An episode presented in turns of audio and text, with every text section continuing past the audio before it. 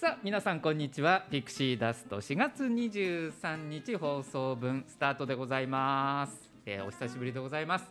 まあ4月入りましてね本当に暖かい日が続いております。もう暖かいというより暑いぐらいの日がありましてね、えー初夏なのかな、えー季節一足飛びに行っちゃったなっていう感じがしますよね。はい冬物のコートまだしまってない私加藤が今日もお相手をさせていただきます。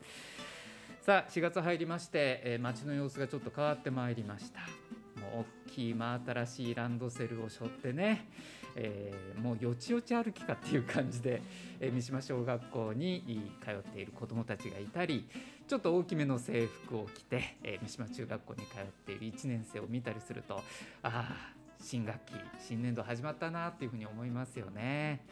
えーなんか給食だけ食べて帰ってくるのを見て「えーおかえり」って声かけてあげたいなって思うんですけどマスクしたおじさんが声かけたら逃げられるかなと思ってちょっと遠慮してしまう今日この頃でございます。まあ本当に地域としてもねこうやって子どもたちが育っていくのを見守っていって地域でなんか子育てしていけるっていう雰囲気が出てくるといいなと思います。えーこのピクシーダストもね、えーそんなスタンスでやっていきたいと思いますのでよろしくお願いをいたします。さて今日はですね、まあ、子育てということでいうとぴったりの方に、えーゲストに来ていただいております。えー子育て中のパパやママそして赤ちゃんの憩いの場所であります公園広場から鮎川智子さんにゲストでお越しいただいております。早速もうスタジオに入ってもらってます。鮎川さんよろしくお願いします。よろしくお願いします。はい、もう場内割れんばかりの拍手で迎え入れられましたけれども、えーラジオの出演は何回かございますか？初めてです。初めてですか、はい。えーどんなご気分でしょうか？えー、もうドキドキしてます。はいはい。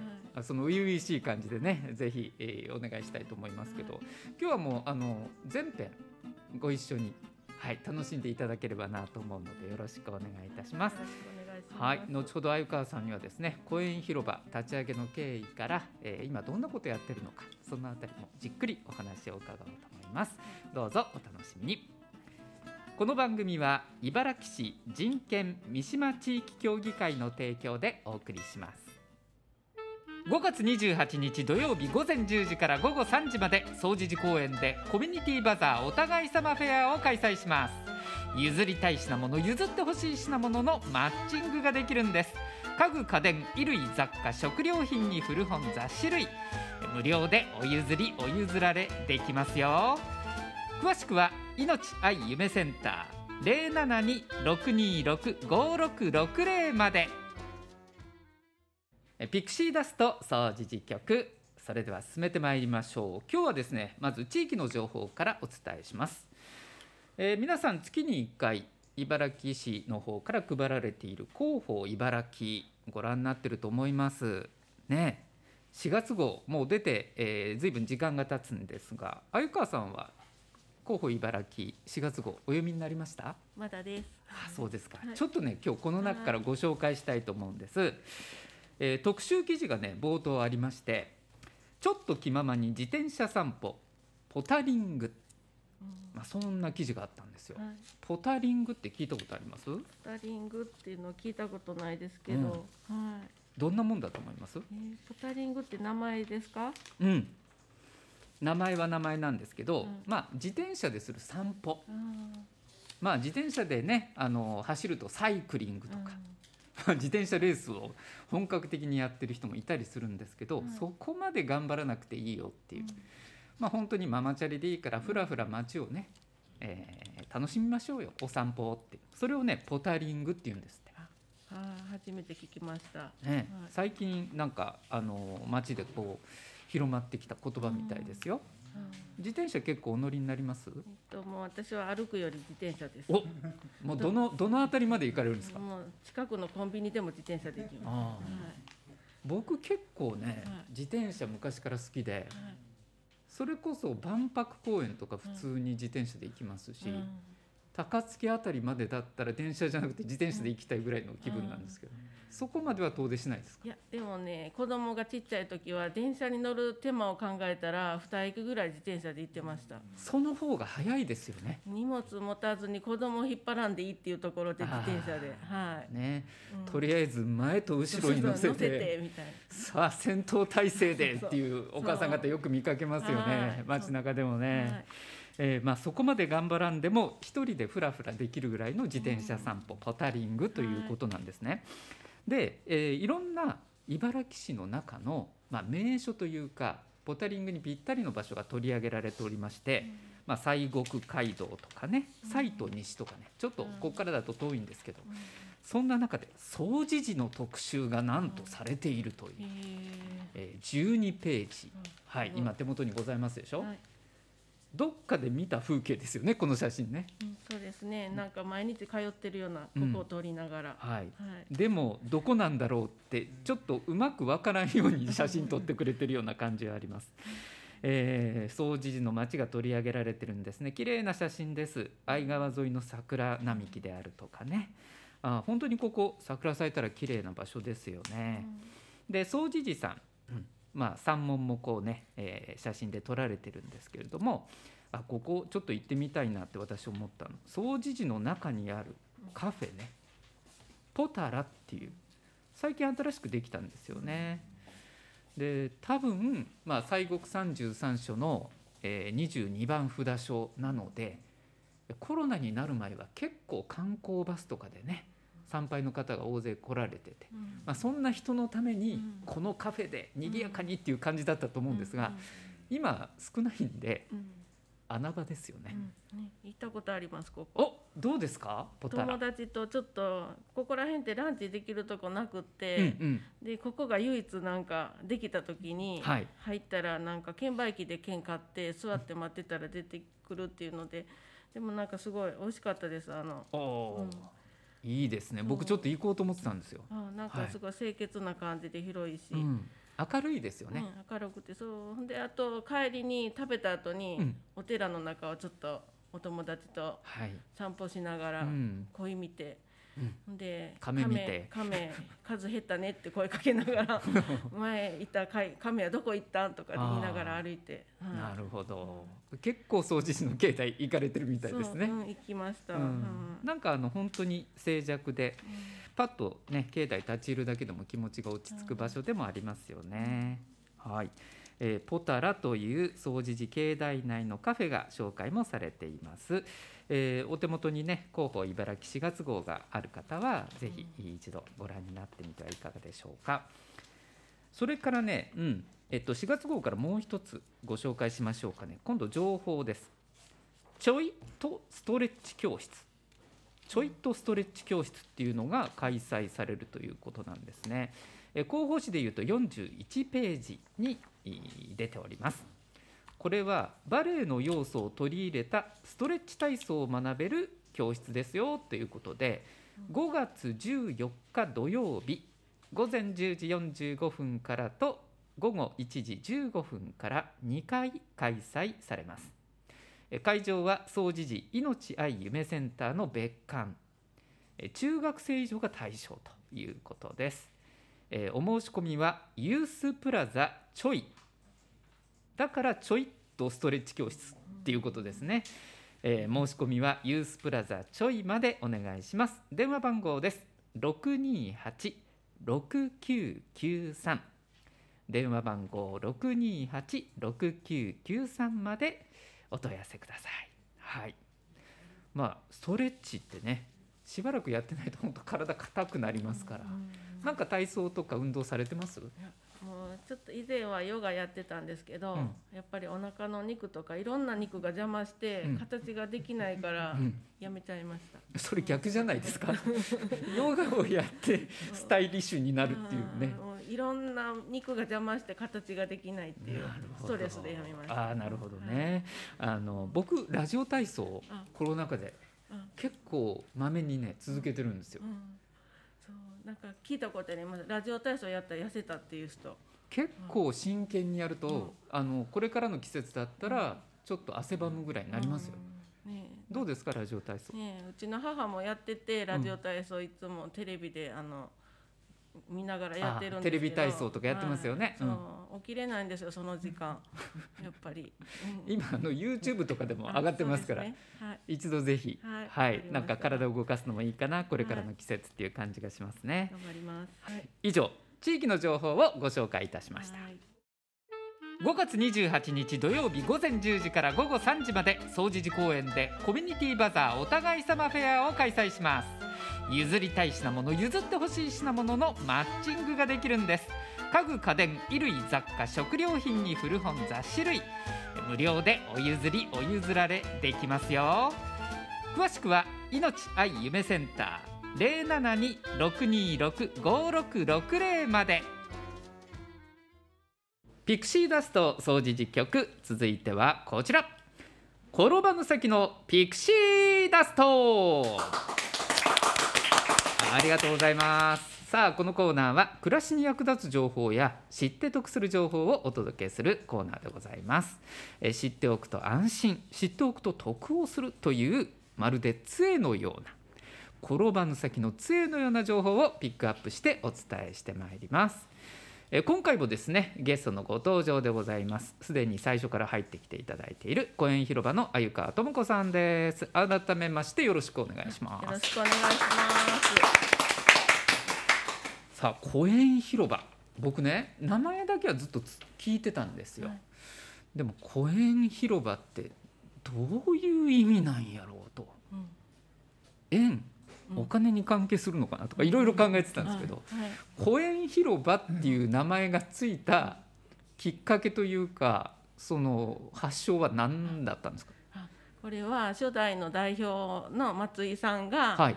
あのつながりを楽しもうということで、その時松井さん多分英語習ってたんですよ。はい。でコネクションエンジョイっていうつながりを楽しむっていうところから公園広場って。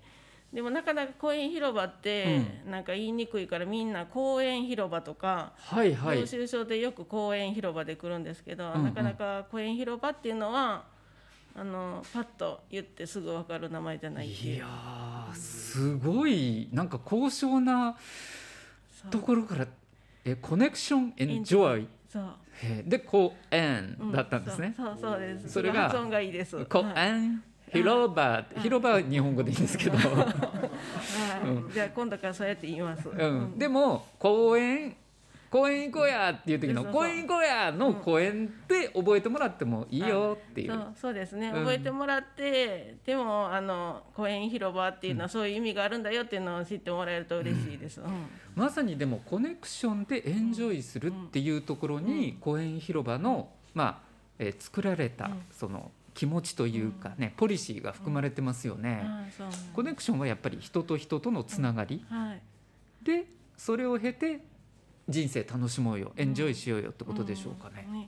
そうですね。なんかあのやっぱりえっとなかなかご近所付き合いがね、うん。しにくい世の中になってきてる中で、はい。子育て中のお母さん同士がこうつながっていける場うんでその中でなんかもっと楽し子育てを楽しんでもらえる場っていうのであの公園広場を利用してもらえたらなっていう思いで、うんはい。作りました。ねえ。まあ、私も二十数年前にこちらに引っ越してきまして、もうすでに子供いたんですね。ただやっぱりあの妻はあの誰も知らない町へ来たわけで、最初ちょっとおかしくなっちゃったんですよ、でもその私の長女が、えー、と数ヶ月後に幼稚園に入ったのね、でそれで幼稚園に一緒に通わせているお母さんたちと会話ができて、うん。そこからちょっとコミュニティができて、救われたっていう経験があるんですけど、ただその0歳児とか、ね、1歳2歳でうん。どこにもこうまだ保育所とか幼稚園とか行ってなかったりすると、うん。本当に親子2人っきりで部屋の中で過ごさなきゃいけないっていうのはうん。結構これ精神的にはしんどいですよね。そうですね。なんか今なかなか公園に出かけても、うん。あの遊んでる親子さんと交流ができないっていうなかなかコロナ禍の弊害が出てきているので、ええ。そういう時にちょっと公園広場に来てもらってスタッフを介しながらこうお母さん同士がこうコミュニケーション取れたりしたらいいなって思ってます。うん。ね、そうですよね。本当に公園で、え、何歳とかね、うん。言えたのに、ちょっとマスクしてる同士だと近づいていいのかなとか、喋、りかけていいのかなっていう感じになりますもんね。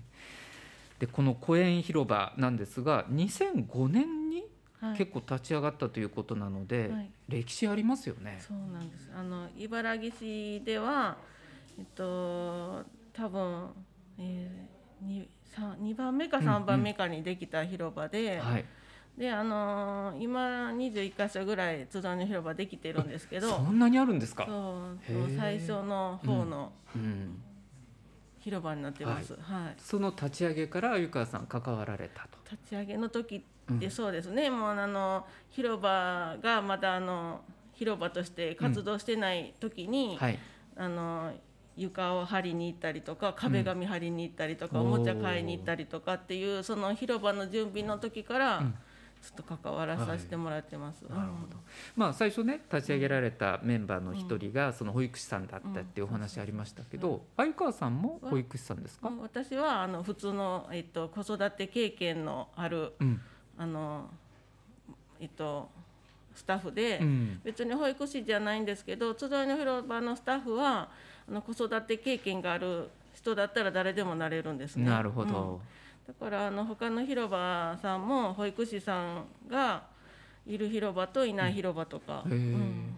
じゃあもう本当に近所のちょっと先輩ママがいて、うん。えー気軽にこういう時どうですかとか、ここで暮らしていく時にどんなことがあの、ありますかっていうことも聞けるんですね。そうですね、うん。だからあの子育てした経験がある人しかわからないその時の悩みっていうのが、あの共感できたりとか、うん。またあの、まあ、世代がもうだいぶ今のお母さんからしたらおばお母さんお母さんのお母さん世代になってるので、ええええ。あの実家が遠いお母さんにしたら、まあ、あの実家にのお母さんに喋るよううん。にいろいろ聞いてもらえたらなっていうのは思ってます。うん。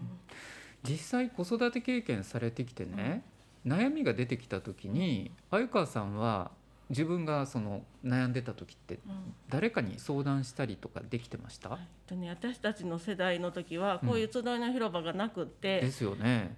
サークル活動をしてたんですね。だから月曜日はこっちのサークル火曜日はこっちのサークルみたいな3つぐらいサークルを掛け持ちして、はい。あのーお友達を作ってたんですね。えええでも今なかなかねサークルっていうのがやっぱり少なくなってきてて、であのいくつかこの地域でもサークルされてるとこあるんですけど、はい。それがまだなんか認知できされてなかったうり、ん。であの入りたくっても入り方がわからなかったりっていうことであのまああの公園広場サークル活動も支援してるんですけど、えあのーサークル活動するけしたいけどどうやってしたらいいかわからないっていうサークルさんがいたらそこにあの公園広場のおもちゃの貸し出ししたりとえ。か。あとはあのパネルシアターとかを貸してあげても、最初演じることができなかったりすると人ごと貸し貸してじゃないけど、はいはいあのいお楽しみの提供もやったりとか、パネルシアターってはいどういうものなんですか？とパネルシアターっていうのは、うんあの絵本は本をこう読み聞かせの時するようなもんなんですけど、はいパネルシアターっていうのは音楽とかその CD がこう読んでる言葉に合わせて絵を貼り付けていくっていう。へえ、ん。そそういうなんですか？キットみたいなのがあるんですか？公園広場に。あのありますいくつも。へえ。で多分保育所に通われてたお,、母さんだったら知ってると思うんですけど、はい。そういう教材があるんですね。あの公園広場が作ったのとか。買ったのとかうんいろいろあってそれをまああのいろいろと貸し出しはいはい。もできるんですけそのど、ペタペタするのは子供さんができる。てあの演じるあ。あのスタッフがこなるほうど。音楽に合わせて、うん。その時に貼っていくみたいな。うんで子供たちがああとかそうそうこう驚いたりするわけですね。であのまあゆらゆら揺らしたりもできるので、はいはいはいはい。ちょっとあのお人形じゃないけど動きのあることもできたり、ううん。ん。あと色をなるべく子どもさんの目に入りやすいように鮮やかな色でこう描いてみたりあとはお母さんたちがホッとできるようにちょっと癒し系の色で作ってる教材とかもあったり。あとブラックライトはい。を当てるとこう、あの七夕とかクリスマスの時だったら光るようになってたりほど。するんですけど。すごいですね、はい。すごいなんかいろんなものがコイン広場行ったらこう楽しめるものがあるんですね。そうです。それはあの、うん。えっと、サークル支援だけじゃなくてあの毎月やってるミュージックパネルと絵本のお楽しみっていう あのお楽しみを命あゆみセンターでさせてもらってるんですけど、はい。そこでもあのいくつか紹介あ毎回させてもらってま。す。すね、はい。じゃあそこで初めて見て、そこからコイン広場に来ていただいてもいいし、すね。っていう感じですね、はい。実際鮎川さんもなんか絵を描く要因として最初は引き抜かれたと聞きましたけども、うん。最初はパネルシアターをうん。作ってほしいって言われて、はい。私パネルシアターっていう存在を知らなかったからえ今の僕と一緒だったんですね。うん。それは何？みたいな、はいはいはい。じゃあなんか絵描いてくれたらいいみたいな感じで言われて、もうひたすらなんかパネルシアターを描く人で最初入りました。画家うんとして最初は、そうですね、はい。なんかイラストレーターみたいな。そうそういい 色をつけるみたいな。なるほど、はああなるほどね。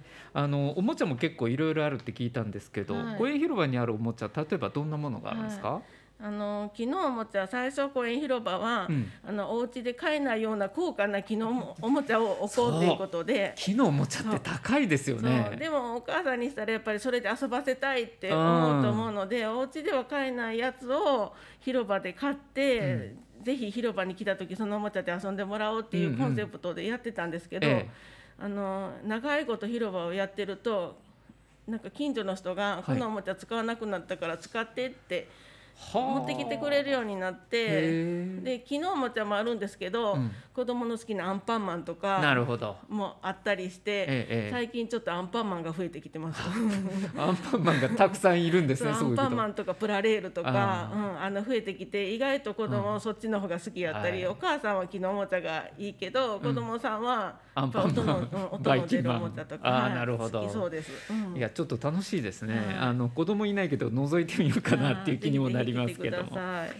まあ、あとですねさっきコロナ禍でねなかなかコミュニケーション難しいっていう話もありましたけど、まあ、17年やっていると、お母さんのそのコミュニケーションの取り方とか、うん。世代変わってくると、うん。やっぱ変化あるんじゃないかなと思うんですけど、うん。最近なんか気になることってあります、ね、昔はやっぱりお母さん同士が、まあ、あの離乳食だったらどんな感じとかっていう話をその場でできてたり、はいはい。あとはあの広場でもその離乳食を実際に作ってみてこんな形だよっていうのを見てもらったり食べてもらったりしてたんですけど、ええ。コロナ禍になってからそういうあの実際に作ったりとか食べてもらったりっていうのができなくなって、うん。でお母さんにしたら初めてのお子さんで離乳食ってどうやってしたらいいんやろうって思った時に一番調べやすいのがあのインスタやったり、はいはい。なんかネットでこういろいろ写真で調べたり、レシピが出てるのもあるしね。ねう。うん。ん。そういうので調べてでもなんか広場に来たお母さんはなんかあのそういうインスタとか見てこんなにみんな頑張ってるのにうん。私はできないみたいなですごい悩んでるお母さんとかもいて。なんかあのすごくそこがうん。今の若いお母さんの情報の仕入れ方が以前と変わってきてるんやなっていうのが、うん思います。かえって自分を苦しめちゃうところもあるのかもしれないですね。そうですねなんかその通りにできなかったら、自分はダメだってこう思い込んでしまったりとか、そんな時はどうアドバイスされるんですか？うんあのまあ、実際自分がやってた離乳食の作り方を教えたりとか、はい。こういう立派なもの作っても実際食べさせたら食べてるかどうか分からへんでみたいな話をしながらあの、やっぱりあのそういう子供さんにしたらやっぱり好き嫌いもあるし、その時の気分で食べたり食べなかったりっていうのがあるんで全てその作ったからって食べてくれるわけでもないので。そうですね。ううん、日によって違うんですよね。ね子供ってね。頑張った時こそ食べなかったりとかね、はいがっかりきますよね。はいさああのそろそろねあのこのコーナーもお締めの時間になるんですけれども、えーまあ、子育てちょっとお相談できる人もいないよとか、まあ、あのパパも一緒にちょっと連れてきたいなとか、まあ、そんな皆さんもいると思うんで、ぜひあのあゆかさんの方から呼びかけていただけますか、そんな方に。はい、もうぜひあの特にあの実家が遠くって、あの気楽にこうお話しする相手がいなかったりするおお母さんだったりお父さんだったりはい、はもう広場のスタッフみんなおばあちゃん世代も多くって、うん気さくにこう喋れるのでぜひあの気晴らしに来てください。はい、えー公園広場ご利用は無料でございます。で場所なんですけれども、総持寺公園から北に向かって何分ぐらいですかあそこ？あもう歩いてすぐです。歩いてすぐ三十秒ぐらいで。はいえー総持寺公園の向かいの道を北に歩いていくと、はい。左手にある、うマンション総持寺グリーンハイツの101、公園広場ってもうね看板出てますよね。はい。えー月曜から土曜日まで、えー午前10時から午後4時まで空いています。第一土曜日のみ3時までとなってます。えーお問い合わせはこれ電話番号でよろしいですかね？はい、えー電話番号零五零一零七零零八七八零五零一零七零零八七八えー公園広場です。ぜひ皆さんね、あのーちょっと覗いてみようかなぐらいの軽い気持ちでいいですよね。うんそうたまに覗いてはる人がいたらもうスタッフがもうもの猛ダッシュで駆け寄っていくので。なるほど、は、はいい。えー知らない間に、えー、木のおもちゃで遊んでるということになると思います。はいえー公園広場から今日は相川さんにはいゲストでお越しいただいております。はいありがとうございました。5月28日土曜日午前10時から午後3時まで総持寺公園でコミュニティバザーお互い様フェアを開催します。譲りたい品物譲ってほしい品物のマッチングができるんです。家具家電衣類雑貨食料品に古本雑誌類無料でお譲りお譲られできますよ。詳しくは命愛夢センター。072-626-5660まで。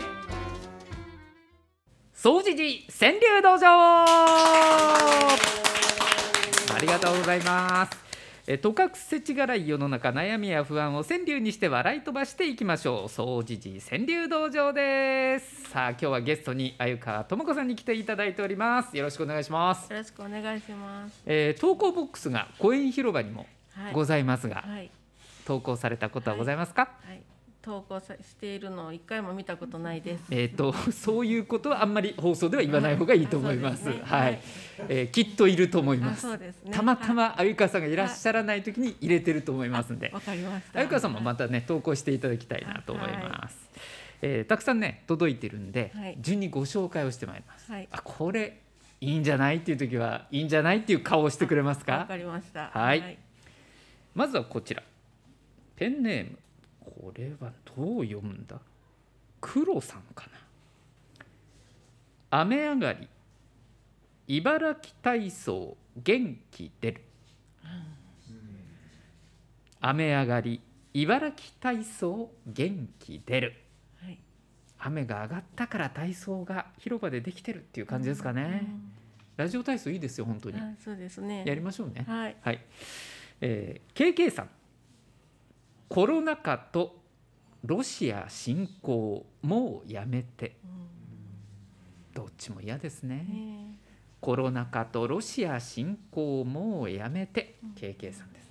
こんな感じなんですよ。あ、もうはい。575だったら何でもいいんで、川柳って五七五やったんですね。そうです。それも知らなかったです。はい、もう書けるでしょうきっとね。あそうですね。うん。頑張ります。はい。お笑い好きさんから、い。ガヤガヤと騒いで稼ぐ芸人さん。ガヤガヤと騒いで稼ぐ芸人さん。ガヤなんて言われるね、うん。あのひな壇芸人なんて言葉も最近出てきましたけどね、テレビとかよくご覧になりますか？あ、見ます。はい、どんなテレビがお好きですか、えー最近は思ううまい店、おお、あれとあとはあの月曜から夜更かしなるほどが好きであとははいカンドラです。カンドラ、はいあなるほど韓国ドラマね、そうそうです。ははいいはいはいおもうまい店もお洋服菓子もお読売テレビ。あそうなんですか？はい、えー、知そうで。すね。まああの作ってるのは名古屋と東京の放送局ですけあーどこの放送局言った方が良かったんでど。すか？別にいいですよ。いいですうんうん僕はあの出身ではないですけど銃を結構固定して見てるってことが分かりましたね。これね。あそうやね。はい。えー、中さんから。はい。あこれもコロナ禍関連ですね。うんなるほど。コロナ禍でも家の祖父に集う孫。なかなか親戚で集まらなくなってましたけどね。コロナ禍でも家の祖父に集う孫おじいちゃんのねね家にはマスクがないからうん顔もしっかり見られるっていうところはありますよね。えペンネームミカさんわかるわ借りた本読めずに迎える返却日。ある？ありますね。ありますよね。うん。読む気だけはあるんですけどね。開いたら寝ちゃう。寝ちゃうね、うん、そうそう。だから結局本読む時ってようやく、うん、もう読めるっていう時が寝る前だったりしますからね、うんもうそのままバタンって言ってうん閉じて寝ちゃう時ありますね、はい。クッキーさん。朝起きてスケジュール見るカレンダー。うん朝起きてスケジュール見るカレンダーなんかカレンダーに書かれてると嬉しいっていうのがねあるかもしれないですね、私はそれを見ないでいつも忘れるっていう。よく忘れる。なるみかんの会議もよく忘れるあ。うんそれはあえて見ないいや、なかったことになってるのかな。気持ち的に 自分の中でね、ははいい。あのそういう人もいるみたいです。はいきょうちゃんさん、はい断捨離がはかどらないでイライラし、さあ断捨離するぞー、すっきりするぞー。断捨離がはかどらないでイライラしう、んお片付けは得意な方ですか？お片付けは得意じゃないです。う、うんん、けど孫ができた時はね、一部屋分全部物捨てましたお。全部。ちょっと待ってください。はい。お孫さんいらっしゃるんですか？孫がいるんです。うん。びっくりですね。もう一歳になりました。あら、激化は。うん。何と呼ばせてますか？これから何と呼ばせますか？えー、ばあちゃん。ばあちゃんでいいの？うん、ばあちゃん。ばあちゃんでいいの？はい。あ、そうですか。うんあの大ママとかなんかないんですか？あなんかね絶対自分がそれ言えへんからもう 言いやすいばあちゃんでいいかなとなるほどね。はい。あ、またちょっと生活感あふれるのはい来ました。堀さん、雨続き、食品ロスがまた増える。うんうん、雨続き、食品ロスがまた増える。冷蔵庫なくて暮らせるベジタリアン。どういう生活なんだろう。ね。冷蔵庫なくて暮らせるベジタリアン。うん。畑から抜いてくるのかな。食べるそこで直接ですか？直。接。はい、でもめちゃくちゃ新鮮ですねそうだとしたらね。ねでも冷蔵庫なかったらいいですよね、はい。でもなかったらでも夏は冷たいの食べれへんから困ります。あコンビニが近くであるのかな。あーこの人のねお近くにね。そうん。結構心配してくださってて。ありがとうございます、はい。あの私こんな暮らししてますとかね。うんあのまた あのこの放送を聞いて、えー気づかれましたらあー書いて投稿ボックスに入れていただければなと思います、はいまあ今日ご紹介した川柳いかがでしたか？ああもうすごい生活感あふれるうん。内容でちょっと私も川柳のこと知らなかったけど頑張って書いてみます。はい、なんか公園広場で見かけたね、はい。シーンとか、あー。ね、あの子供さんを見てこんな風に思ったみたいなことも書いていただけると、うん。なんかあ公園広場はこの子育て川柳が来るねとか、うん。そんな感じになってきて楽しいかなと。ね、ついついお笑いの方に行ってしまうからあそのお笑いっぽいのを考えてしまいそうなそのなほんわか系はどうかわかんないんですけど。あいいです、笑わせてくれても全然。はい、はい。あのー待ってますんで、はい。ぜひよろしくお願いいたします。以上、総知事川柳道場でした。さあそろそろお別れの時間が近づいてまいりました。ピクシーダスト総知事局。次回は5月うー7日ですね。5月7日土曜日の放送予定ということになります。ぜひまたお聞きください、えー今日はですね、えー、公園広場の鮎川智子さんにずっとお付き合いいただきました。鮎川さんいかがでしたか？ラジオの出演は。はい、えっとなんだろう。今日は化粧もしてないしうん。服も普段着やし、うん。どうしようと思ったけどあの大丈夫でした。はい、ラジオは見えません。あはい。言わなくて今良かったんですはよい。そうですよね、はい。なんか緊張してきたけど終わ終わるとなるとホッとしてますね。はい、素敵なおばあちゃまということでございました。はい。えーまたぜひゲストでね、はい。あのお越しいただければなと思います。はい。あゆかさんありがとうございました。はい。ありがとうございました。この番組は茨城市人権三島地域協議会の提供でお送りしました。はい